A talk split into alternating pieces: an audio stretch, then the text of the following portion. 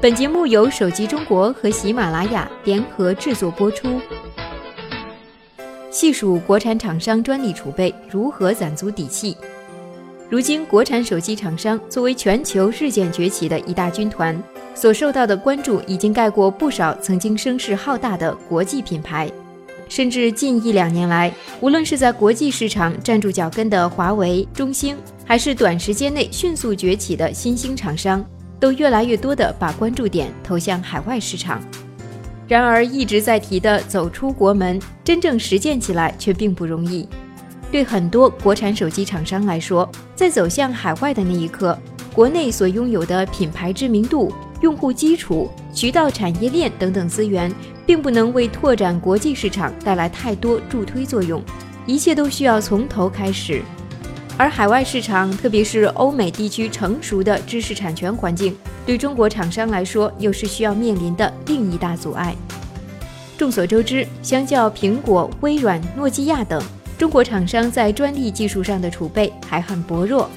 除华为、中兴等少数同时拥有通信技术与手机专利的厂商之外，中国许多手机厂商的专利储备一直是短板，甚至是痛点。根据国家知识产权局所得数据，截止到目前，我们可以看到，在专利储备方面，中国厂商获得认可的专利数量的分布非常不均衡。华为、中兴在智能终端与通信方面的专利数量遥遥领先于其他国内的手机厂商，两家企业的专利公布数都达到了五位数。联想由于收购摩托罗拉，获得了后者两千多项专利，专利储备的实力增强。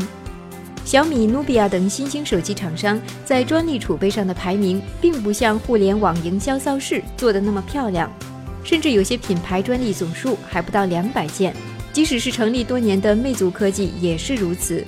而 OPPO、vivo、TCL、金立等老牌厂商虽然在手机圈深耕多年，但积累下来的专利数量却相对有限，基本维持在两三千的水平。根据央视调查，微软的全球专利数为十六万件，苹果公司为五万件，谷歌为二点四万件，诺基亚、三星、爱立信等公司所拥有的专利数量也处于相同等级。大多数中国厂商与之相比，只是小巫见大巫。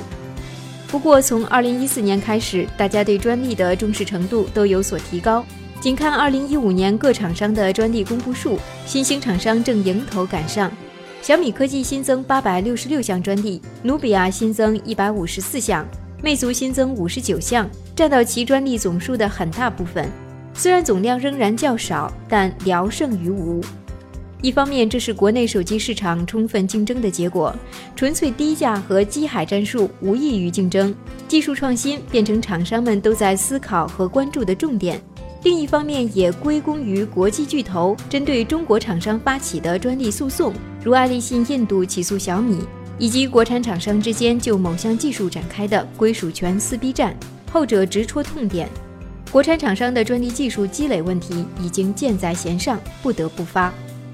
去年，国家发改委在对高通公司在华垄断作出的处罚中，决定取消反授权协议，也就是使用高通芯片的中国厂商需将专利授权给高通，并且不得向后者客户收取授权费，撤掉了高通公司的保护伞。国产厂商对待专利问题也变得更加谨慎，而传统厂商每年在技术研发上的投入也是花了大手笔的。中兴每年将营收的百分之十投入研发，累计投入四千亿美元。TCL 早年间与阿尔卡特合并，获得后者所有相关技术的知识产权，后续在研发方面的投入占到销售收入的百分之八到百分之十。截止到二零一五年七月份，华为、中兴等厂商的专利新增数均为千位数，不过专利总量并不能完全反映国产厂商的技术实力。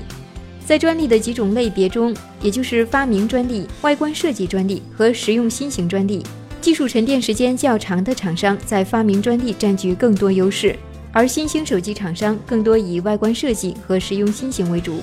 后者更加简单粗暴，短期内更容易看到成效，但是核心专利技术仍然缺失，对于长期发展不利。在海外市场，很多国际专利大户在市场上带有一定的垄断性质。苹果、三星等专利储备雄厚的厂商可以拿专利技术为武器打压其他厂商，保护各自的市场地位。但是中国手机厂商却不能，甚至手中有限的专利储备还不足以拿来做防御，近身肉搏就更谈不上了。国内像小米、魅族等厂商在印度、马来西亚等地区布局频繁，选择东南亚这种知识产权相对宽松的地区，走出面向海外的第一步。不过，想要进入欧洲、美国等成熟市场，还要面临很多困难。少数布局海外市场较早的厂商，目前取得了一定的成绩。二零一四年，华为在部分海外市场成绩突出，中东、非洲、拉美等新兴市场占比增长三倍以上。中兴目前是美国第四大手机厂商，而 TCL 通过收购阿尔卡特，在拉美、非洲等新兴市场占据较大的市场份额。但无论是哪一个国内厂商，面对国外专利巨头的打压，都很难单独存活。而且现在专利积累还十分薄弱，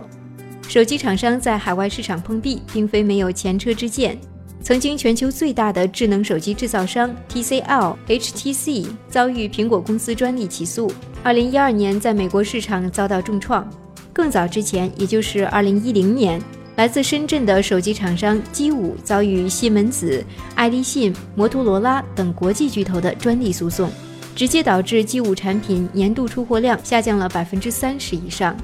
未来进军海外市场，单个个体势单力薄，必须首先修炼内功，加强自主专利技术的储备。另外，抱团取暖或许也会是另一条出路。这里是手机中国。我们下周再见。